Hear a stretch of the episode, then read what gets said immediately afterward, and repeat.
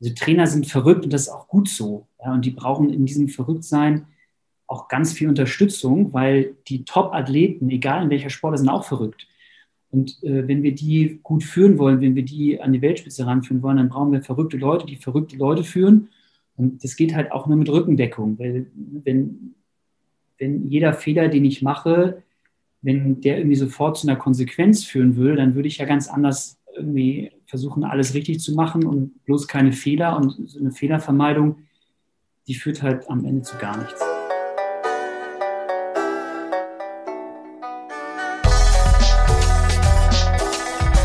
Bahn frei. Komm, dampf nochmal. der Erfolg hat viele Gesichter, der Misserfolg nur eins. Glaube ich auch das, wo der Trainerberuf momentan steht.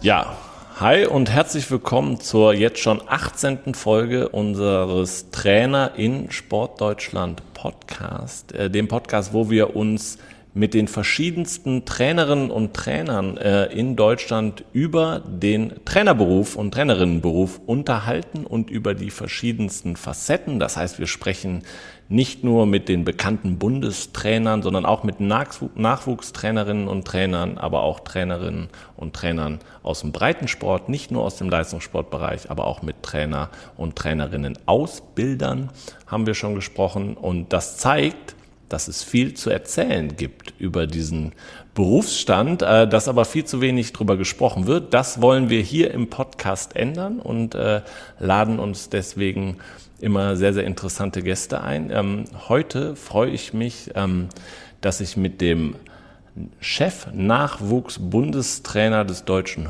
Hockeybundes sprechen kann. Ähm, herzlich willkommen, Valentin Altenburg. Hallo Jens, vielen Dank für deine Einladung. Ähm, wir starten hier im Podcast immer, Valentin, indem du einmal deinen Weg beschreibst, wie du denn zum Chef-Nachwuchs-Bundestrainer beim DHB gekommen bist. Dein Weg dahin, wie hast du angefangen und wie war der Weg dahin? Boah, das ist schon lange her. Ich glaube, so ungefähr 20 Jahre ging das alles ganz naiv los. Da war das so ein Studentenjob. Das ist auch im Hockey eigentlich ganz gängig, dass Damen- und Herrenspieler dann auch in ihrem Verein den Nachwuchs äh, trainieren und da unterstützen. Ich finde das eine ganz schöne Tradition und so war das auch bei mir. Ich habe in Mannheim studiert und da Jugendmannschaften trainiert. Und äh, das war alles so nebenbei. Und dann gab es eigentlich so den in meiner Trainerlaufbahn den ersten Game Changer, ich glaube 2005, wo dann die Stuttgarter Kickers, eine äh, Bundesligamannschaft, eine ambitionierte mich als Trainer abgeworben haben.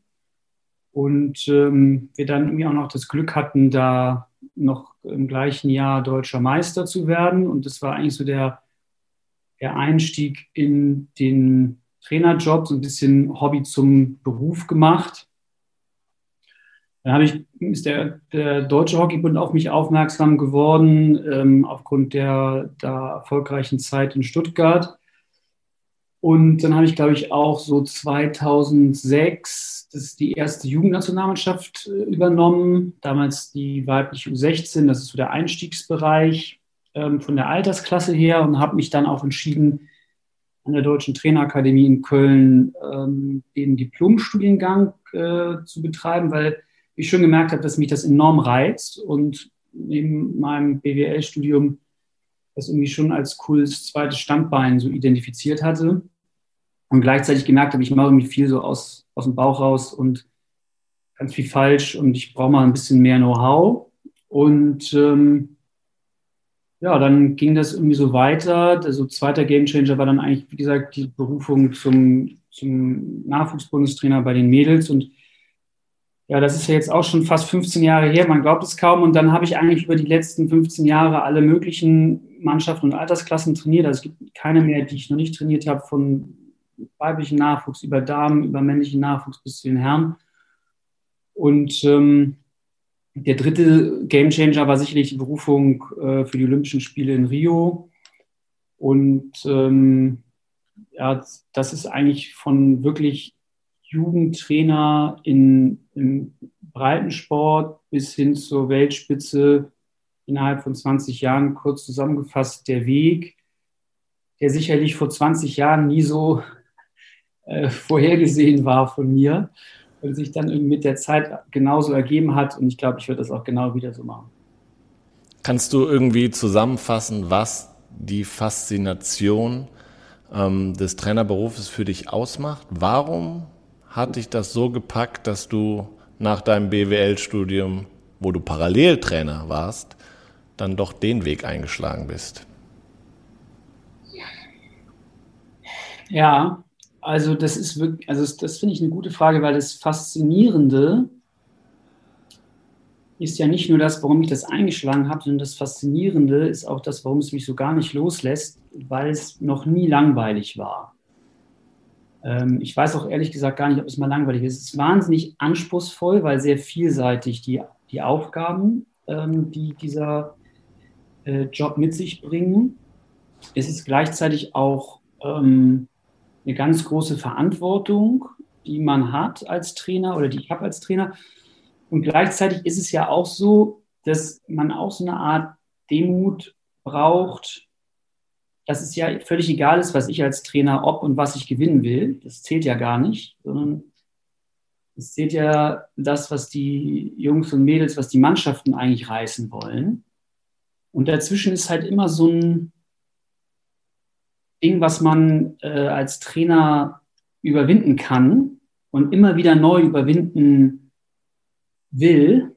Ähm, und äh, das ist wahnsinnig abhängig von den Menschen und der Konstellation der Menschen, mit denen man zusammenarbeitet. Und ständig sind neue Baustellen. Und ständig sitze ich irgendwie da und denke so, guck mal, das habe ich noch nicht erlebt. Jetzt weiß ich gar nicht genau, wie gehe ich da eigentlich vor. Und ähm, naja, dann ist es auch einfach ein, eine unglaubliche Emotionalität, die der Sport mit sich bringt. Und das hätte ich zum Beispiel früher als Spieler auch gar nicht, war mir das gar nicht so bewusst, dass es als Trainer mindestens genauso emotional zur Sache geht.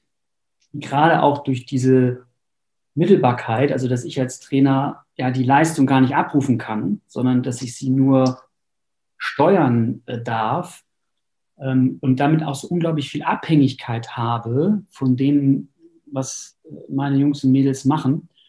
Und ähm, immer wieder so aufs Neue, wenn das Spiel losgeht, keine Ahnung habe, wie das jetzt gleich eigentlich ausgeht.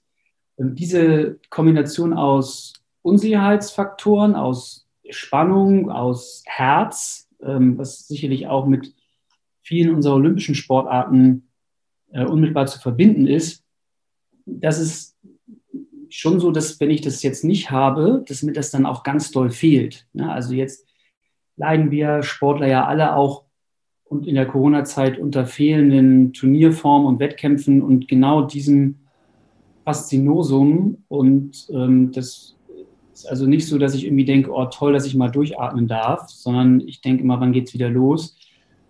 Und das finde ich ist schon wirklich, das ist genau das richtige Verb dafür, faszinierend. Jetzt hast du gerade ähm, sehr oft auch erzählt, dass du selber vor neuen Herausforderungen stehst. Das heißt, dass du dich ja quasi als ähm, Trainer auch selber weiterentwickeln musst und immer wieder mit neuen Situationen klarkommen musst. Das ist ja auch das, was mir hier im Podcast immer viele erzählen immer wieder neue Situationen. Als Trainer hat man nie ausgelernt, man ist lebenslang Lernender. Hat aber auch was mit Personalentwicklung zu tun. Und darüber wollen wir so ein bisschen Talent und Personalentwicklung heute hier ein bisschen im Fokus sprechen mit dir. Und zwar ähm, beide Seiten. Du hast es gerade gesagt, du musst die Athletinnen und Athleten auf die Spur bringen, dass sie, weil du selber kannst nicht das Spiel gewinnen auf dem Platz, aber die, du musst sie dahin entwickeln, dass sie das können und du musst dich selber entwickeln. Kannst du das irgendwie, ist das im selben Level immer oder weißt du, okay, da muss ich jetzt mehr an mir arbeiten oder da muss ich mehr Arbeit in die Entwicklung der Athletinnen und Athleten stecken?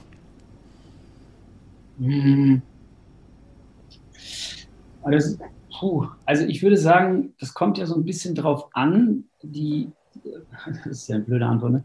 Also aus meiner Sicht ist das Anspruchsvolle, die Komplexität. Denn ich als Trainer, wenn es gut läuft, verbinde ich ganz verschiedene Elemente. Da ist einmal das Handwerk, so das Analytische, das Fachliche, das vielleicht Diagnostische.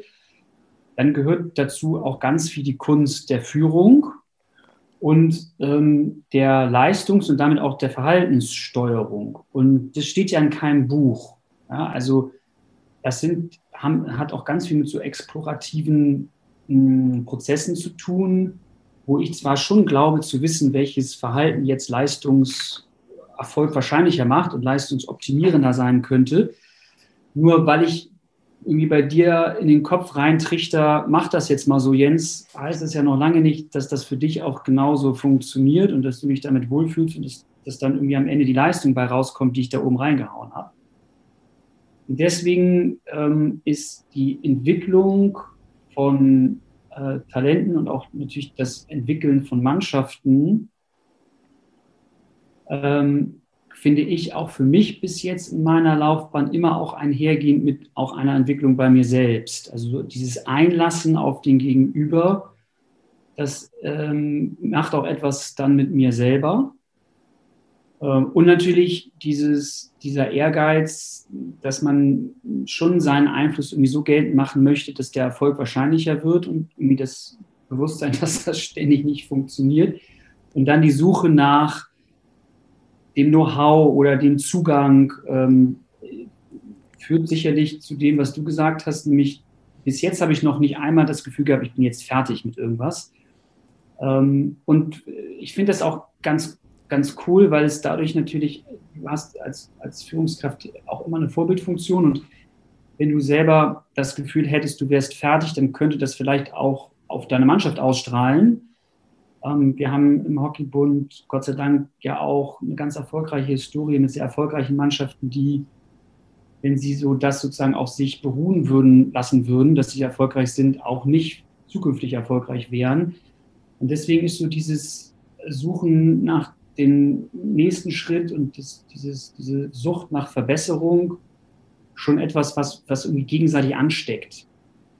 Aber hast du, ähm, das ist ein bisschen, was du beschrieben hast, gefühlt Lernen am lebenden Objekt, also an der Mannschaft, an den Athleten, sich neu einstellen? Gibt es auch, wo wir jetzt ja hoffen, dass hier Trainerinnen und Trainer zuhören, auch ähm, hast du abseits dieser Arbeit äh, mit den Athletinnen und Athleten, wo man lernt, eben auch irgendwie ähm, für dich gesagt, ich höre mich weiter um, ich gucke, äh, lese irgendwelche Blogs über Trainer oder habe Bücher oder sonst was. Also hast dich auch daneben her weiterentwickelt in deinem, in deinem Trainersein? Ähm, auf jeden Fall äh, hoffe ich das sehr. Also das, was für mich ähm, meine Arbeit als Trainer maßgeblich beeinflusst, seit, seit vielen Jahren schon, ist eine Erfahrung, die ich gemacht habe ähm, in einem Schuleinsatz. Ich habe zwei Jahre als Lehrer an einer Brennpunktschule gearbeitet für die weltweite großartige Bildungsinitiative Teach First Deutschland. Und in diesen zwei Jahren habe ich etwas gelernt, was ich vorher aus, meiner, aus meinem sportfachlichen Hintergrund überhaupt nicht kannte. Nämlich Vertrauen, was überhaupt gar nicht da ist, also keinerlei Vorvertrauen, erstmal aufzubauen. Also ich kannte das so bei uns, wir beiden ja auch, so, so, wahnsinnig gut kennen wir uns jetzt auch nicht und wir fangen direkt an miteinander zu sprechen und ich vermute irgendwie in deinen Fragen Interesse und keinen schlechten, keinen schlechten Willen. Und dann habe ich zwei Jahre an dieser Schule gearbeitet und festgestellt, ähm, dass ich anders als ich dachte, die Kinder sich überhaupt nicht freuen, dass ich da als cooler, motivierter, Typ in die Schule komme und Bock habe, sie weiterzuentwickeln, sondern die Erfahrungen, die sie mit Erwachsenen gemacht hatten, waren offensichtlich so, dass sie erstmal Misstrauen hatten. Und das hat mich total äh, umgehauen. Also daran wäre ich fast gescheitert, weil ich das, ähm, ja, weil ich irgendwie dachte, ich bin doch toll, ihr müsst mich auch toll finden. Und wenn nicht, dann war ich fast beleidigt. Und da zu lernen, was es eigentlich bedeutet, ein Vertrauen aufzubauen, was erstmal im Eimer ist ähm, und wie viel äh, Verlässlichkeit das erfordert, wie viel äh, Zuhören das erfordert, wie viel Verständnis das für den Gegenüber erfordert, auch Genauigkeit in den, in den ganzen Konsequenzen. hat mich sicherlich äh, viel stärker geprägt als die ganzen Jahre Trainererfahrung vorher. Weil wir haben so sozial kompetente Jungs und Mädels, ähm, dass es gar nicht so schwierig ist, gerade auf dem Top-Niveau, wo die ja auch noch von sich aus hoch motiviert sind und für die ganze Sache brennen, die zu führen. Ich dachte mal, ich bin eine krasse, tolle Führungskraft. Wenn ich in, rein, in, den, in den Raum komme, dann hören mir alle zu und habe total unterschätzt, dass es einfach auch in unserem Umfeld liegt und die hätten dir auch alle genauso gut zugehört. Und da bin ich richtig krass gescheitert. Und du, wir reden halt von Zweitklässlern, ne? also von Zweitklässlern, die halt meine Autorität überhaupt nicht akzeptiert haben. Und ich habe irgendwie gedacht, was ist denn mit mir kaputt? Ähm, und da habe ich sicherlich nochmal ein ganz anderes Verständnis dafür entwickeln müssen, was es bedeutet zu führen und was es auch bedeutet, diesen pädagogischen, auch diesen erzieherischen, konsequenten Ansatz ähm, in der Entwicklung von Menschen ähm, zu, zu leben. Äh, und ähm, davon profitiere ich bis heute. Und das war etwas, was ich mir nie hätte, also das hätte ich mir vielleicht anlesen können. Äh, und gleichzeitig hätte ich es nie so verinnerlichen können wie in diesen zwei Jahren, wo ich wirklich Tag für Tag in die Schule gekommen bin und so froh war, wenn fünf Minuten mal Ruhe war äh, und mir wirklich so ein auch, auch Handwerkszeug aneignen musste, um eine Klasse zu, äh, zu regulieren. Ja? Also wirklich Lernen am Scheitern. Ähm, und das war sicherlich auf jeden Fall für mich ähm, sehr hilfreich, um auch gerade mit Mannschaften zusammenzuarbeiten, in denen auch sehr anspruchsvolle Charaktere ähm, spielen, die, die nicht alles sofort glauben, was der Trainer erzählt, die verstehen wollen, warum machen wir das so, die sehr eigene Vorstellungen haben. Ähm, und äh, da sozusagen eine Augenhöhe zu erzeugen, ähm, das habe ich sicherlich vorher auch schon mal gelesen. Nur das ist oft einfacher gesagt als dann in der Praxis auch umgesetzt. Und davon, wie gesagt, profitiere ich bis heute. Und ähm, das würde ich auch über alles Theoretische stellen. Ich habe auch viel gelesen, viel studiert. Ich bin ein wahnsinnig neugieriger, neugieriger Mensch. Nur dieses Machen ist halt nochmal eine ganz andere Ebene. Und ähm, auch selbst wenn man es irgendwie wirklich sich aneignet vom, vom Know-how, und auch glaubt, es zu verstehen, ist das am Ende immer nur der Trostpreis. Ja? Also das, das einfach nur zu verstehen, aber dann nicht implementieren zu können, ist irgendwie so nice to have, aber für uns Trainer eigentlich zu wenig. Und ähm, da hilft, glaube ich, wirklich die, die Möglichkeit, da in der Praxis an Grenzen zu kommen und im Endeffekt ist das natürlich auch wieder Vorbildfunktion, weil unsere Athleten kommen natürlich in ihrer Praxis auch immer wieder an ihre Grenzen auf dem Weg an die Weltspitze. Äh, und ähm, ja, von daher ist das praktisch so eine, eigentlich eine Art Dualität der Ereignisse.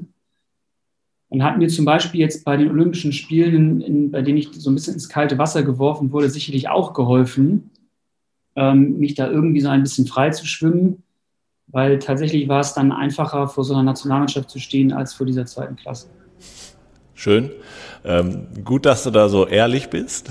Aber das, ich nehme also mit, wichtig, Praxis, Praxis, Praxis, das, äh, ähm, die, das Erlernte da auch äh, umzusetzen, zu versuchen und auch mal zu scheitern und neue Wege zu finden. Aber was ich auch mitgenommen habe, über den Tellerrand hinaus schauen, weil es war nicht, es war jetzt eine Schulklasse, es war gar nicht im Sport an sich. Ähm, wie wichtig ist dieses über den Tellerrand schauen und wie wichtig ist vielleicht für dich auch der Austausch mit anderen Sportarten, mit anderen ähm, Trainerinnen und Trainern aus anderen Bereichen oder vielleicht sogar mit anderen pädagogischen Berufen, Lehrern etc. Ähm, kann man da auch einiges von lernen? Ähm, das ist ja fast eine rhetorische Frage. Ich würde es mal in zwei verschiedene Dimensionen für mich aufteilen. Ich habe das Glück, dass ich sehr viel mit anderen Sportarten in Kontakt stehe. Aktuell zum Beispiel gerade sehr viel lerne ähm, über so einen Austausch mit dem Deutschen Turnerbund und auch beim, äh, beim DFB sind wir mit dem Hockeybund in so einem ganz äh, richtig guten Praxisaustausch ne, über, die, über strukturelles. Und da lernt man sehr viel auf dieser Sach- und Fachebene. Ähm, und deswegen, das kann ich nur unterstreichen, was du sagst, also über den Tellerrand hinaus, äh, über andere Sportarten. Das hat es auch gerade jetzt in den letzten Jahren enorm zugenommen, dass wir im deutschen Sport viel mehr äh, rechts und links gucken und viel mehr voneinander profitieren. Wir haben jetzt äh, bei uns Gott sei Dank auch ähm, mit dem Berthold Bisselig einen absoluten Handball-Experten in den Hockeybund geholt und sowas gibt es beim DFB ja auch ganz viel diese Tendenzen, dass unsere Top-Leute mal für, für ja, Know-how und Erfahrungsaustausch in den DFB holen. Äh, also das unterstreiche ich sofort. Und ich würde sogar noch eine Dimension weitergehen oder auf, auf vielleicht sogar noch mal auf einer anderen Tiefe, auf einer anderen Niveauebene, ist es sich zu trauen, etwas zu tun, wo man gar nicht weiß, worauf man sich eigentlich einlässt. Weil das ist eigentlich die, ähm, die Essenz von Sport. Also die, die Essenz von Sport und für mich als Trainer ist, zu, zu begreifen, dass ich nicht nur nicht weiß, wie das Spiel gleich ausgeht oder der Wettkampf gleich läuft ähm, und mich darauf ja gleichzeitig zu freuen zu, zu sollen zu wollen, sondern auch mit den Ängsten umzugehen, dass das Ganze scheitert, mit dieser ähm, Abhängigkeit von meinen Athleten, mit diesen Ängsten umzugehen, dass, dass die ähm, ja, dass ich gar nicht alles richtig machen kann, weil ich gar nicht alles antizipieren kann und dass ich mutige Entscheidungen treffe, mit denen ich auch mal völlig, das kann voll in die Hose gehen. Ja, also wir können ja voll abstürzen mit dem, was wir machen. Und ähm, da finde ich es super interessant, äh, wenn es den, also mir als Trainer, vielleicht auch anderen Trainern, gelingt, in, in Bereiche, die vielleicht auch gar nichts mit Sport zu tun haben, vorzudringen, wo sie sich mal genau dieser Problematik aussetzen, nämlich überhaupt nicht zu wissen, wie sie das eigentlich lösen sollen, auf das sie sich da einlassen. Und ob das jetzt eine Reise ist, äh, die ich alleine mache, ob das eine Bergbesteigung ist, die ich alleine mache, ob es eine zweite Klasse ist, an der ich scheitere. Das finde ich ähm, ist nebensächlich nur dieses äh, sich auf etwas einlassen, von dem man nicht weiß, wie man es selber Stand jetzt lösen soll. Ähm, das ist ein über den Tellerrand blicken, wo man auch mit seinen eigenen äh, Gefühlen in Berührung kommt die einem sicherlich auch wieder helfen, äh, in diesem Trainerberuf äh, ähm, sich immer wieder neu frei zu schwimmen ähm, und auch nicht unterzugehen, denn das muss man ja auch mal ganz ehrlich ansprechen, das ist eine Riesenverantwortung und ganz oft in der, in der Leistungsspitze auch ein krasser Druck ähm, und manchmal auch ziemlich einsam da oben. Äh, und wenn ich nicht in der Lage bin, ich selbst zu führen, dann wird es halt auch dünn, wenn es auf meine Sportler oder meine Mannschaft äh, übertragen wird. Und deswegen finde ich es schon cool, wenn es vielleicht noch ein bisschen mehr Möglichkeiten für uns Trainer gäbe, auch das zu machen, was man in anderen Berufen Sabbatjahr nennt. Und das wirklich mal zu nutzen, um in welcher Form auch immer über den Tellerrand hinaus zu gucken. Ähm, aber eben nicht nur bei Hospitationen stehen zu bleiben, sondern auch beim sich selbst kennenlernen nicht halt zu machen. Aber jetzt bist du doch gerade in der Position, wie du mir im Vorgespräch ähm, erzählt hast, dass du als ähm, Chef der äh, Nachwuchsbundestrainerinnen und Trainer ja quasi auch Coach der Coaches bist. Ne? Also das heißt, du, du schaust, und das ist ja auch ein wichtiger ähm, Punkt im ganzen Trainerbereich, Talentscouting für Trainer. Nicht nur äh, auf dem Platz zu sehen, wer ist ein äh, sportliches Talent, sondern wir brauchen gute Trainerinnen und Trainer in Deutschland. Und ähm, da sitzt du ja quasi an der richtigen Stelle, um auch diese Wege einzuschlagen, die vielleicht auf den ersten Blick ein bisschen ungewöhnlich klingen und sagen, okay, man muss mehr über den Tellerrand schauen, man muss andere ähm, Dinge ähm, schaffen, dass Trainerinnen und Trainer sich entsprechend entwickeln und auch da in, die, in, in den oberen Spitzenbereich kommen. Setzt du da auch an? Ähm, also das, äh, erstmal äh, versuche ich nicht nur da anzusetzen, sondern ähm, würde gerne einen Gedanken deines Fazits äh, von eben aufgreifen wollen, nämlich eine Erfahrung, die ich in den letzten Jahren gemacht habe, ist, dass die, ähm, dass die Trainer die Schlüsselfigur in, in den Sportvereinen und Sportverbänden sind. Und denn die Trainer, warum ist das so? Weil die Trainerpersönlichkeiten bilden Führungspersönlichkeiten.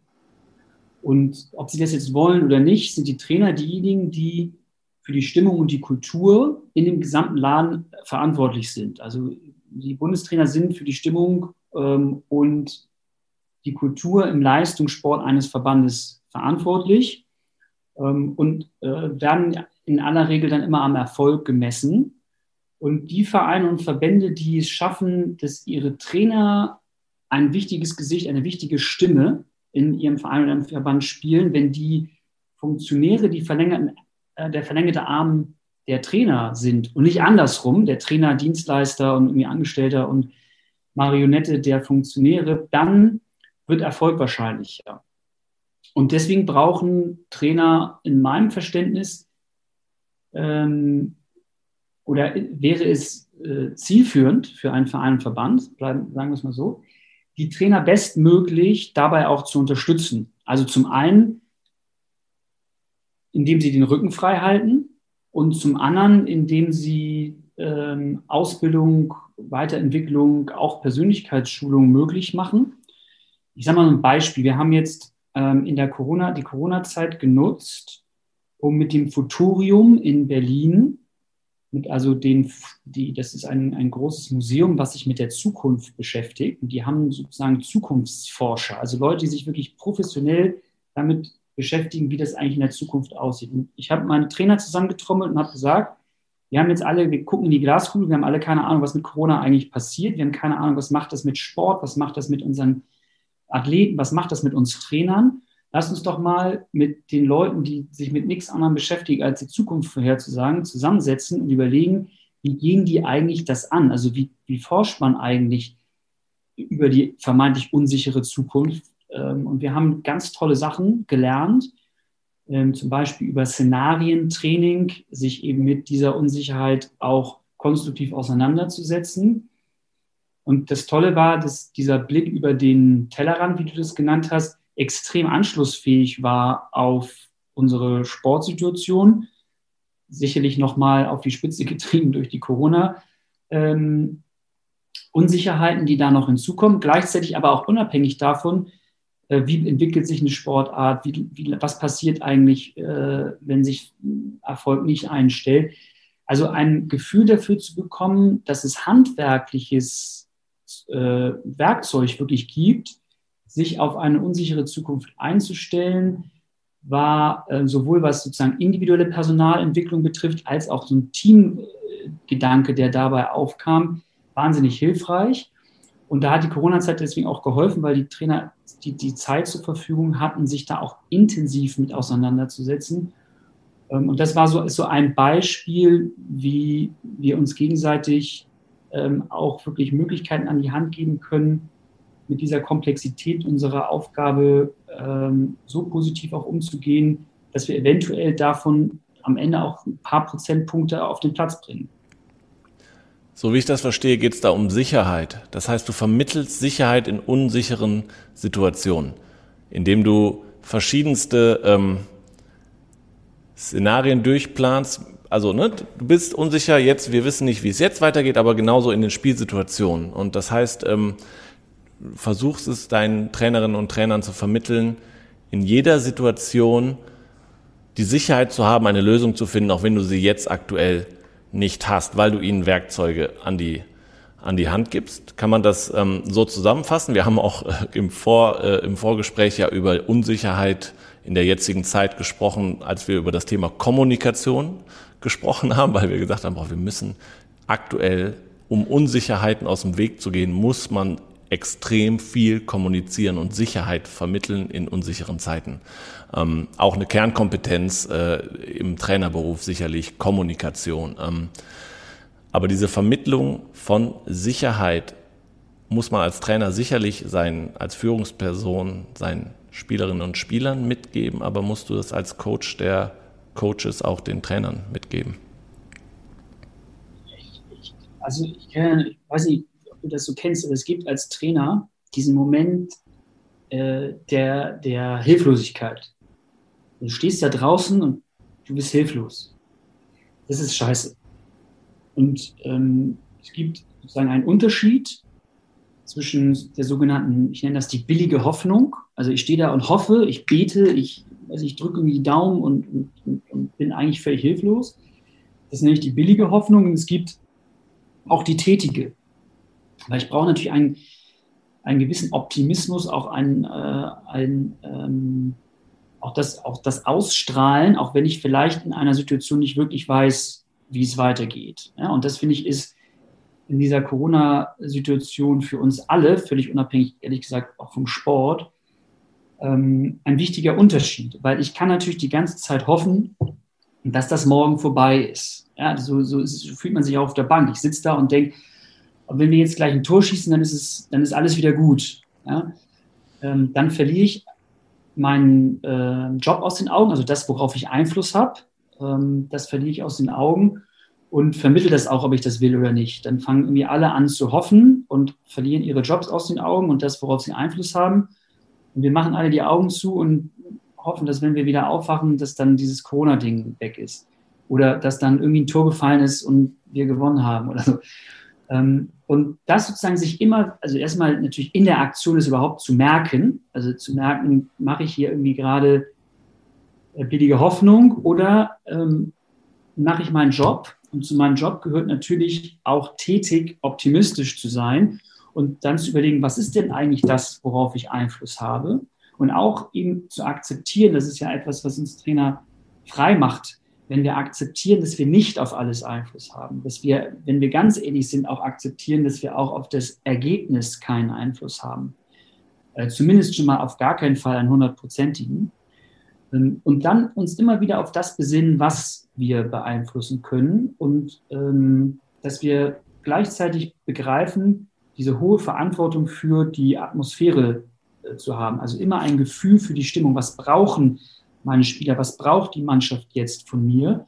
Ähm, das heißt, immer auch einen gewissen Abstand zu behalten, ne? so ein bisschen souverän über den Ding Vogelperspektive oder wie man das nennt. Das ist ja unglaublich schwierig, wenn man gleichzeitig auf dieser, auf diesen, dieser Tanzfläche mitten in der Aktion ist und guck dir die Trainer an, egal in welchem Sport, wie die da an der Seitenlinie abgehen und wie sie das mitleben. Ähm, und da sich sozusagen immer wieder auch eigene Mechanismen zu verschaffen, ähm, aus diesem vielleicht äh, Muster auszubrechen, ob ich da gerade rumschreie oder äh, ob ich da irgendwie gerade nur noch rumhoffe und äh, die Augen zumache und denke, danach wird es wieder gut. Wie komme ich da eigentlich raus? Und da sozusagen uns und äh, ganz unterschiedlich, weil wir auch unterschiedliche Trainertypen sind, Mechanismen an die Hand zu geben, wie ich das, was ich beeinflussen kann, zu jeder Zeit abrufe und das, was ich nicht beeinflussen kann, auch, auch identifiziere und auch akzeptiere. Ja, dazu gehören ja beispielsweise bei uns auch Schiedsrichter. Es ist ja auch nicht ist auch ein Reizthema. Da kann ich mich unglaublich viel mit beschäftigen als Trainer. Ähm, das passiert auch immer wieder, weil wir ja Menschen sind. Und äh, gleichzeitig be bewege ich damit ganz wenig ähm, in dem Einflussbereich, äh, mache ganz wenig meinen Job, sondern mache eigentlich irgendwie ein Schiedsrichter-Coaching, für das ich ja gar nicht bezahlt werde. Und ähm, von daher ist schon ein, ja, für mich sozusagen ein, eine Kunst, immer im, in seinem Einflussbereich zu bleiben. Und das, was ich mir als Trainer selber äh, ja, gewünscht hätte und dann Gott sei Dank auch bei uns wir untereinander als Bundestrainer in so einem Team etabliert haben, ist ganz viel Feedback zu bekommen in der Aktion. Also nicht, auf, nicht theoretisch, sondern die beobachten dich beim Coachen, bei der, beim Turnier in der vollen Emotionalität und man äh, reflektiert dann gemeinsam, wie hätte man das besser lösen können? Wie hätte man das anders lösen können? Hat man überhaupt mitgekriegt, wie man da reagiert? Also auch mit Videofeedback ist ja, man ist ja erschrocken, wenn man sich auch, auch in großen Turnieren, also auch sagen wir Olympische Spiele, hast du Feedback bekommen, wie du reagiert hast? Unbedingt. Im, im Übrigen äh, nicht nur von meinen Trainerkollegen, sondern äh, ja auch gerne auch ganz direkt von den Spielern. Ja, also äh, das ist ja äh, in dem Moment, wo man da in, sozusagen auf dieser Tanzfläche, nenne ich das immer so, im Gefecht, ja, wenn man da im Gefecht ist, dann fallen ja manchmal Sachen, das kann man sich im Nachhinein gar nicht mehr so richtig erklären, wie es dazu eigentlich kommen konnte. Und wir haben ja Gott sei Dank wirklich da eine, eine fantastische Ebene auch mit den Spielern, sodass man schon auch gerade von den Jungs immer wieder Feedback bekommt. Pass auf, Freundchen, das brauche ich nicht. Ja, also das, äh, das hat uns hier gar nicht geholfen. Und ähm, also eine Kultur des Feedbackens äh, im gesamten System zu etablieren, äh, die, die auch wirklich ehrlich ist, ne? also wo du dann auch möglichst zeitnah unmittelbar ganz konkret rückgemeldet bekommst, von wem auch immer, das hat mir nicht geholfen. Das ist sicherlich ein absoluter Winner ähm, und bedeutet natürlich auch zuzulassen, dass die Fehler, die man macht, auch angesprochen werden dürfen. Ja, und da sind wir auch wieder bei dem Thema Ängste. Das ist ja auch leichter gesagt als getan. Ne? Also, ähm, naja, wenn ich mich hinterfrage, dann ist das eine Sache. Wenn ich mich aber hinterfragen lasse von anderen, dann muss ich dazu auch bereit sein. Ich muss das auch, auch anbieten. Ja, sonst wird das gar nicht passieren. Dafür, sind, dafür gehen wir alle gut zu miteinander um. Und das kann ich nur empfehlen, weil ich glaube, ähm, dass genau in diesen Bereichen die größten Lernentwicklungen sind, die wir als Trainer machen können. Und die stehen halt leider nirgendwo in so einem Buch oder die, die sind auch selbst in so einem Podcast, wie du ja merkst, für mich auch nur schwer ähm, zu verbalisieren. Ne? Also das ist so ganz viel auch intrinsisches, intuitives Erfahrungswissen, was schwer äh, so, so, extern greifbar zu machen ist. Und ähm, deswegen ist es eigentlich die, die, größte Lernquelle, die wir haben können. Mhm. Aber ihr müsst auch Sicherheit vermitteln, dass man Fehler machen kann. Also eine Fehlerkultur ist, äh, muss im Trainerberuf auch ein bisschen mehr etabliert werden. Also das hast du gerade schön gesagt. Ich finde das total faszinierend, weil verdammt normal, ihr seid abhängig von Ergebnissen. Dann hast du mir gerade erzählt, wie schön das wäre, wenn es im Verband der Trainer als Schlüsselposition die Ruhe hätte, eine Kultur zu prägen, aber ist verdammt normal an Ergebnissen gemessen. Also diese Spannung hast du ja immer. Ne? Zwischen sagen, okay, ich möchte was entwickeln, bin aber abhängig von Ergebnissen und genau da setzt ja eine Fehlerkultur an. Wie oft darf ich denn einen Fehler machen? Ja, ich, mein Bild ist ja immer, bitte neue Fehler machen. Ne?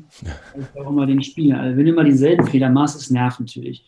Auf der anderen Seite finde ich, ist es schon äh, auch die Realität. Also wenn wir Fehler machen, dann stürzen wir ab.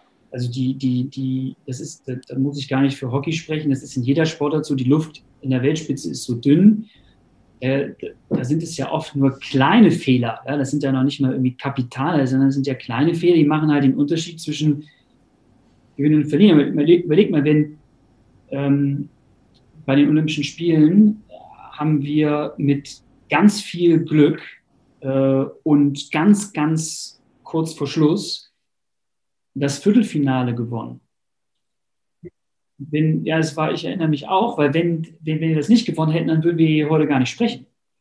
Das heißt, diese kleinen, diesen Kleinigkeiten, Details, die den äh, Unterschied machen zwischen Erfolg und Misserfolg. Und deswegen wäre es aus meiner Sicht irgendwie auch unrealistisch, wird etwas merkwürdig, wenn wir diese Fehler nicht ähm, zu einem wesentlichen Bestandteil der Analyse machen. Also die Fehler gehören zu unserem Geschäft dazu.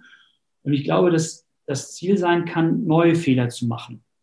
Und ähm, dazu gehört eben sicherlich als eine der Kernkompetenzen von Trainern, eine hohe Reflexionsfähigkeit zu haben. Und wenn man zum Beispiel so wie ich auch nicht so gerne über seine Fehler nachdenkt, das, das finde ich anstrengend, dann braucht man spätestens dann eine Feedback-Kultur, dass einem jemand auch mal drauf stößt, wenn man sich halt selber nicht die ganze Zeit gerne hinterfragt. Wenn du beides nicht mitbringst, also wenn du dich nicht selber hinterfragst und keine Feedback-Kultur hast, dann fährst du halt irgendwann vor die Wand oder, oder machst einen Fehler und fällst von der Wand und dann liegst du unten und wunderst dich, was eigentlich passiert ist und, und, und wo es eigentlich angefangen hat. Und deswegen finde ich es wichtig, dass es sowohl für die Arbeit von Trainern mit ihren Athleten als auch für uns Trainer untereinander dass es einen, einen ganz offenen Umgang mit Fehlern gibt. Also Fehlerkultur gefällt mir gut, der Begriff. Äh, können wir kurz trotzdem nochmal auf dieses äh, Viertelfinale in, äh, in Rio eingehen?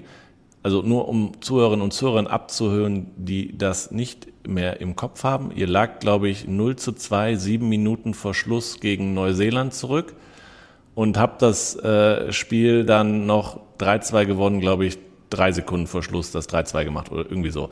Ähm, jetzt hast du mir gerade schön erzählt, wie du optimistisches ähm, Hoffen hast oder ähm, dieses untätige ähm, hoffen und beten. Wie hast du dich denn da in der Situation gefühlt? Äh, 0-2 Rückstand und ähm, sieben Minuten vor Schluss. Hast du da den Optimismus noch ausgestrahlt, was ändern zu können?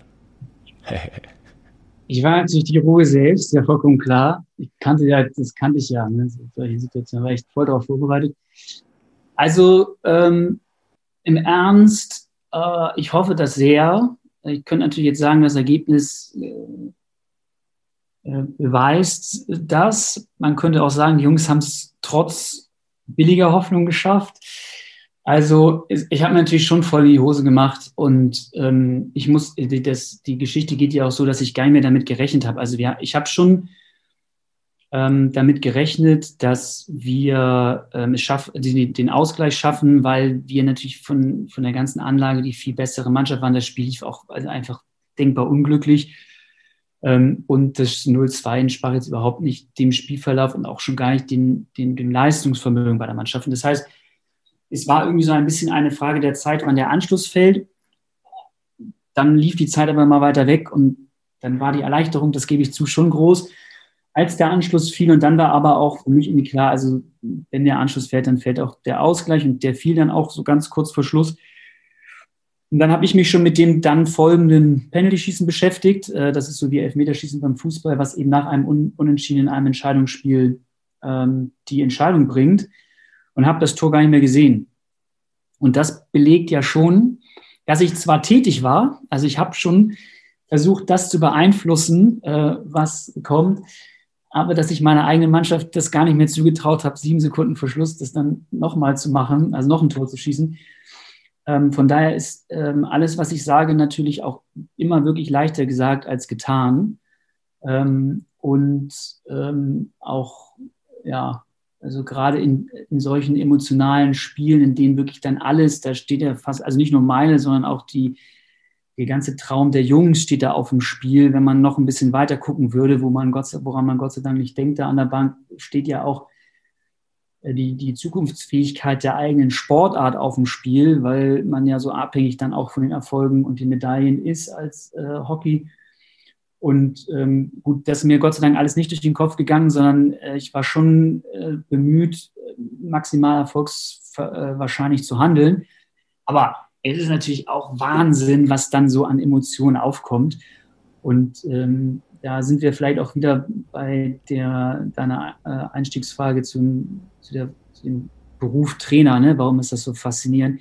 Weil das ist ja so geil. Also das ist ja so ein Moment, den vergisst du nie wieder. Ja? Also äh, den vergesse ich nie wieder, obwohl ich im Fernsehen im, im Deutschen Haus geguckt habe. Du, du, musst ja mal, das ist ja auch das Geil. Das geht ja los, weil wir uns in die Hose machen. Wir sind, also wir sind in unserer Gruppe Erster, Neuseeland ist Vierte, das heißt, wir sind haushoher Favorit, die haben nichts zu verlieren. Keine einfache Situation, aber schon hundertmal erlebt. Oh, dann machen wir uns erstmal in die Hose und dann liegen wir zurück und dann kommt alles so irgendwie wie ne, das, was, wenn man als Fan Sport guckt, was man am Sport liebt. Und das darf man sich halt auch als Athlet und auch als Trainer in der Situation, das darf man halt nie vergessen. Das, ist, das, das sind ja so die, die, die Geschichten, die Sport schreibt. Ne? Und die hast du ja, sag mir mal einen Beruf, wo du sowas erleben darfst. Das ist ein absolutes Privileg. Und ähm, auch wenn man dann in der Halbzeit niemals, also ich zumindest nicht auf die Idee gekommen bin, in einer, in einer Besprechung die Jungs anzulächeln und zu sagen, vielen Dank, dass ihr es so spannend macht. Das ist genau das, was ich am Sport liebe. Also so entspannt war meine Ansprache, glaube ich, nicht, wenn ich das richtig erinnere.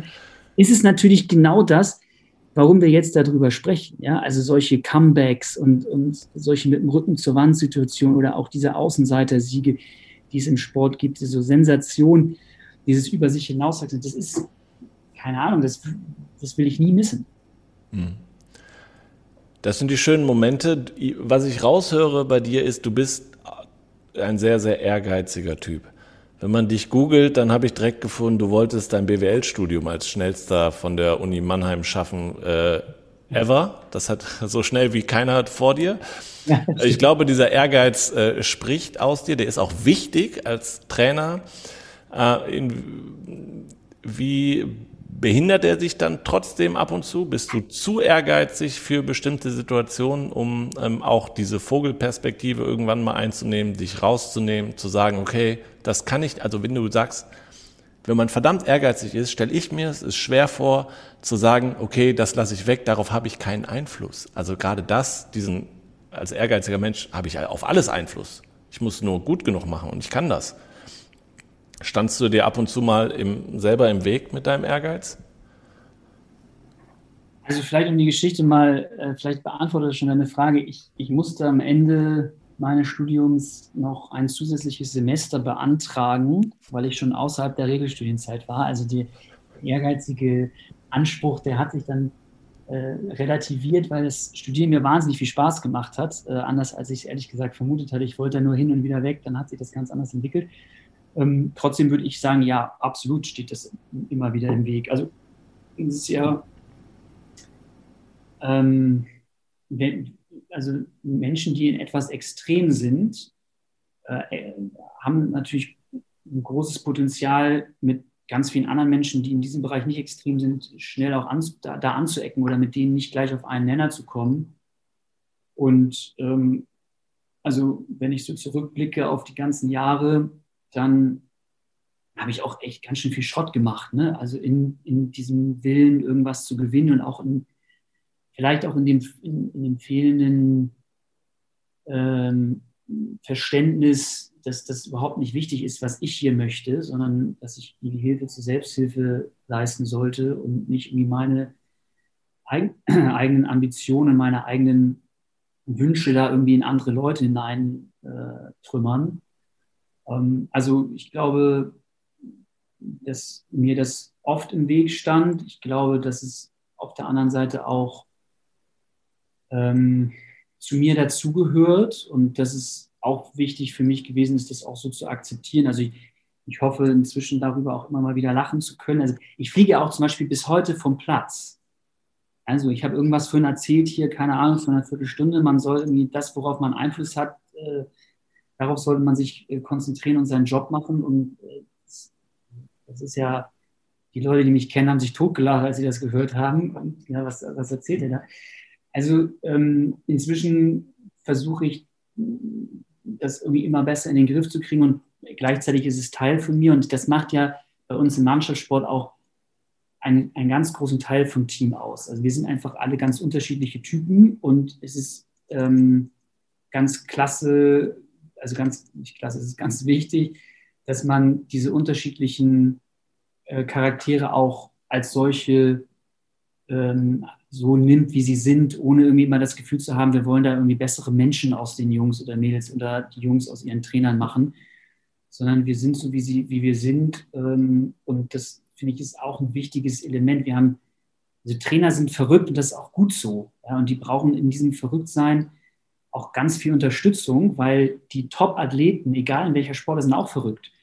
Und äh, wenn wir die gut führen wollen, wenn wir die an die Weltspitze ranführen wollen, dann brauchen wir verrückte Leute, die verrückte Leute führen. Und das geht halt auch nur mit Rückendeckung, weil wenn, wenn jeder Fehler, den ich mache, wenn der irgendwie sofort zu einer Konsequenz führen würde, dann würde ich ja ganz anders irgendwie versuchen, alles richtig zu machen und bloß keine Fehler. Und so eine Fehlervermeidung, die führt halt am Ende zu gar nichts. Ähm, ich würde gerne von dir jetzt gegen Ende unseres Gesprächs, ich glaube, wir könnten noch sehr, sehr lange weiterreden. Ähm, wir sind aber fast schon bei einer Stunde. Ähm, was empfiehlst du denn Nachwuchstrainerinnen und Trainern? Ja, du bist in der Position, wo du, ähm, wo du in der Personalentwicklung im Verband tätig bist und auch gezielt irgendwie Trainertalente scoutest, entwickelst. Ähm, hast du, gibt es bestimmte Tipps, für die äh, Menschen da draußen, die hoffentlich diesen Podcast hören. Ähm, was ähm, empfiehlst du für ihren weiteren Weg? Ähm, auf jeden Fall ein, eine Empfehlung wäre, lass dich durchfeedbacken von ganz verschiedenen Perspektiven. Ähm, und da würde ich wirklich immer zuallererst die Spieler- oder Athletenperspektive, Athletinnenperspektive mit berücksichtigen. Ich würde folgenden Vorschlag mal machen, äh, hol mal irgendjemanden, der mit deinem Sport, der vielleicht sowieso mit Sport an sich gar nichts zu tun hat, der dich mal zwei Tage beobachtet bei dem, was du tust und lass dich mal von dem feedbacken. Ähm, trau dich, Fehler zu machen, trau dich, ähm, neue Fehler zu machen und äh, schaff dir ein, ein Umfeld, was dich in Ruhe entscheiden lässt. Also ich glaube, dass ein wichtiger Erfolgsfaktor im deutschen Sport insgesamt ist, dass Trainer ganz viel Einfluss auf Strukturen bekommen, dass die Trainer auch den Leistungssport in ihren Verbänden mit organisieren. Ähm, das ist bei uns im Hockey ein ganz großes Privileg, wie viel Freiraum wir haben, so zu entscheiden, wie wir entscheiden wollen. Und ähm, das ist sicherlich eine Empfehlung an alle, auch jüngeren Trainer. Ähm, wir sind Führungskräfte und wir sind keine Dienstleister. Und ähm, das ist wichtig, dass die Menschen, die, ähm, die vielleicht auch über uns entscheiden, das verstehen und uns eben einen gro großen, größtmöglichen Entscheidungsfreiraum zu, zusprechen und auch hinter uns stehen, wenn es gut läuft und auch hinter uns stehen, wenn es nicht so gut läuft. Aber wann schafft der Trainer das noch? Also das äh, frage ich mich. Irgendwann hat ein Tag nur noch ähm, 24 Stunden und du sprichst von, zum einen muss, ne, muss man sehr, sehr eng und nah an der Mannschaft sein und arbeiten, arbeiten, arbeiten in der Praxis. Aber dieses Entwicklungsthema, Verbandsentwicklung sogar, nicht nur Mannschaftsentwicklung, sondern Sportartentwicklung, Verbandsentwicklung, wann soll das noch stattfinden? Und deswegen ist, finde ich, ganz dass ihr es im Hockey so macht und dass du da jetzt ja nicht mehr, also ne, in der Position, in der du bist, dann auch da mehr Einfluss hast. Ähnliches hat der, ähm, der ähm, Cheftrainerausbilder vom DFB, der Daniel Nitschkowski, hier im Podcast erzählt. Der wünscht sich eigentlich für jeden Trainer in der Bundesliga einen, der dahinter ist und der ihm quasi den, den Freiraum lässt und ihm der blickt über den Tellerrand und sagt, okay, das und das, schau dir das an, ne? dass er den quasi, weil der ist so im Alltagsgeschäft drin, der kann das, der schafft das gar nicht mehr, links und rechts zu gucken oder Dinge zu entwickeln und hat auch wahrscheinlich nicht die, ähm, die Zeit und die, die Rückendeckung, weil das ist auch was, was ich hier komplett mitnehme aus dem Gespräch. Es braucht Rückendeckung, es braucht Sicherheit für den Trainer, um Dinge zu entwickeln, nicht nur seine Mannschaft, sondern die Sportart weiter zu entwickeln. Also wärst du auch gesagt, okay, man braucht diese Ebene noch dazwischen. Also die, die sich eigentlich um die Trainer kümmern, aber nicht mehr täglich auf dem Platz stehen. Ja, ähm, also zumindest erscheint mir das zielführend und ähm, ich, ich finde, also ich würde, ich habe mir das als Trainer immer gewünscht und ich habe mir das auch versucht ähm, zu organisieren. Ich arbeite bis heute, ähm, werde ich von Lothar Linz gecoacht und ähm, das ist für mich unglaublich wichtig. Ähm, ich, ich, ich finde, dass das, was du sagst, das klingt jetzt auf den ersten Blick, klingt das nachvollziehbar mit den 24 Stunden und man hat ja nur 24 Stunden. Vielleicht will ich da gar nicht widersprechen, sondern das vielleicht daneben stellen, was ich jetzt sage, so, so ein bisschen sowohl als auch. Weil ich, nur sieben, weil ich nur 24 Stunden habe, stelle ich mir die Frage, macht es Sinn, 24 Stunden dem Hamsterrad zu rennen?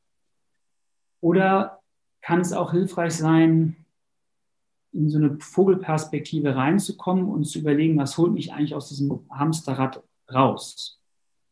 Und ähm, wenn ich dann feststelle, ich kann gar nicht alles selber machen, dann bin ich auch an einem Punkt angekommen, der auch in meiner Trainerkarriere passiert ist, nämlich dieses Gefühl, ich kann das alles selber besser. Also mache ich das lieber alles selber. Dann weiß ich wenigstens, was passiert. Und dann habe ich wenigstens Kontrolle. Und wenn ich Kontrolle habe, dann ist es gut, weil wenn ich Kontrolle abgebe, dann weiß ich nicht, was ich kriege. Und dann ist alles, stimmt die Qualität nicht und ich rege mich den ganzen Tag auf das Hamsterrad, weil dann äh, bin ich 24-7 am Rotieren und vielleicht habe ich irgendwann schlechte Laune und die überträgt sich dann auf unsere Zuhörer und äh, dann, da hat keiner was von. Ja. Daher die Frage, könnte ich nicht aus diesem Hamsterrad raus in die Vogelperspektive reingehen und aus der Vogelperspektive überlegen, wie kann ich meine Arbeit auch so delegieren, auch mit so viel Vertrauen und äh, Verantwortung abgeben, dass ich immer wieder auch die Möglichkeit habe, ähm, in den Bereichen, in denen ich glaube, dass ich jetzt besonders gefragt bin, in diese Bereiche auch reinzugehen und die großen Themen nicht zu übersehen. Und ähm, also sich ein Team zu suchen, was einem dabei hilft, an, die, an das man gerne delegiert, äh, wo man äh, sich auch äh, sozusagen wohlfühlt, ganz viel Vertrauen abzugeben, ähm, wäre aus meiner Sicht sozusagen eine Alternative zu dem von dir vorgestellten, ich mache alles selber und ich muss mich dann auch darum kümmern, das und Verbandsentwicklung und so. Ähm, ich bin dann, glaube ich, ganz schnell auch ein Einzelkämpfer, der vielleicht verkrampft. Und wenn ich das zu einem Teamplayer entwickle, vielleicht sogar zu einem Systemplayer, ähm, der sich traut, ganz viele Leute auch mit der notwendigen Verantwortung auszustatten, also die auch abzugeben. Und das machen wir zum Beispiel im Hockey in der Kultur auch mit unseren Spielern. Also auch bei uns übernehmen die Spieler unglaublich viel Führungsverantwortung, die auch beim Trainer liegen könnte und so gut verteilt wird auf verschiedene Schultern, dass sie am Ende eine viel größere, eine, eine, eine viel größere äh, Wirksamkeit entfaltet dann könnte ich mir vorstellen, dass ich sehr viel bewegen kann und, und darüber haben wir überhaupt nicht gesprochen, auch ein gesundes Privatleben oder einen gesunden Ausgleich als Trainer möglich mache. Das ist aus meiner Sicht eine der ganz großen Verantwortungen, die wir ja auch unseren Athleten gegenüber haben, nämlich es zu schaffen, ähm, neben dem ganzen Sportlichen, über das wir jetzt gesprochen haben, auch mit sich selbst im Reinen zu sein. Sonst ist es unglaublich schwierig, irgendwas erfolgreich zu machen, wenn ich eigentlich die ganze Zeit mit mir unzufrieden bin. Und deswegen wäre das für mich so ein Gedankengang aus dem Hamsterrad raus in die Vogelperspektive, gemeinsamer, mehr Leute ins Boot holen, Verantwortung übertragen, ähm, um äh, ja nicht unterzugehen. Okay, ich finde, das ist, äh, ist ja fast schon ein wunderbarer Ausstieg für äh, Trainerinnen und Trainer, die diesen Podcast hören, ähm, dass sie das beherzigen. Die letzte Frage, die ich aber immer stelle, ist, was hast du beim Sport gelernt, was hast du als Trainer gelernt für dein alltägliches Leben? Du musst es auf den Punkt bringen jetzt. Ne? Du redest sonst sehr viel, aber jetzt musst du das mal auf den Punkt bringen. Ja, das hast du. Äh, vielen, vielen Dank für den Druck. Äh, das ist ein Feedback, bei dem ich offensichtlich noch nicht besser geworden bin. Also habe mich auch wieder, die Fragen fand ich gut, sorry. Also was nehme ich mit? Ich nehme mit, dass es der geilste Beruf ist, weil er Emotionalität äh, mit sich bringt, äh, und zwar gemeinsam mit anderen. Also gemeinsam verlieren, gemeinsam im Arm liegen und freuen, gemeinsam im Arm liegen und trösten. Ähm, das ist etwas, was äh, ich nie missen wollen würde ähm, und wofür ich äh, diesen Job liebe. Und äh, deswegen ist auch als großes Privileg empfinde, Trainer zu sein. Und das nehme ich auf jeden Fall raus. Aber das ist ja nicht das, was du gelernt hast, was du vielleicht überträgst auf dein, auf dein ähm, alltägliches Leben. Ja, ich glaube, gelernt habe ich mit Unsicherheit ähm, aktiv umzugehen. Also ich merke zum Beispiel selber, wie viele, viele Menschen um mich herum gerade jetzt, wo wir sprechen, einfach keinen Bock mehr haben und nicht mehr wissen, wie sie weiter mit dieser Unklarheit äh, umgehen können. Und das ist jetzt für mich überhaupt kein Energierauber, äh, Räuber, mhm. sorry. Ähm, und da hat mir sicherlich der Sport extrem geholfen, weil ich bin sonst auch irgendwie eher ein durchstrukturierter Mensch und habe Probleme, wenn ich nicht weiß, was nächste Woche passiert. Und äh, da war, die, war der Sport für mich eine gute Schule fürs Leben ähm, und hilft mir zum Beispiel auch gerade durch diese Zeit durchzukommen. Okay, wunderbar. Das, das akzeptiere ich als äh, im Sport gelernt. Wunderbar.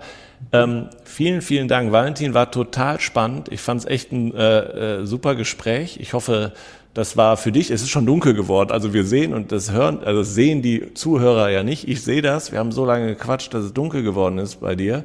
Ähm, vielen, vielen Dank, dass du dir die Zeit genommen hast.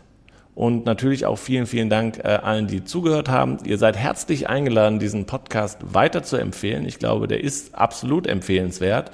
Ähm, und wenn euch das Thema Trainerinnen und Trainer am Herzen liegt und auch die Nachwuchsgewinnung äh, Trainerinnen und Trainer. Ähm, wir haben in unserem Web-to-Print-Portal äh, im DOSB, wir haben neue Motive gelauncht, zehn Stück, äh, wo ähm, unter dem Motto, was ich später mal werden will, Trainerinnen und Trainer eben, ähm, die kann man sich runterladen, die kann man in seinen Verein einhängen, die kann man äh, sehr, sehr wer auch über Social Media nutzen. Also da sind alle eingeladen, einmal unter Trainer in sportdeutschland.dosb.de zu schauen. Da haben wir sie hinterlegt und ähm, ja, alle anderen sind eingeladen, auch gerne in unsere Facebook-Gruppe Trainer in Sportdeutschland zu kommen.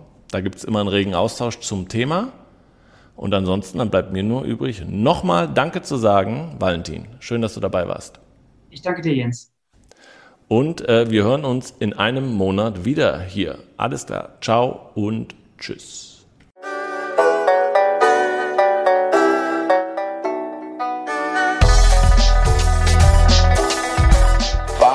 Streik.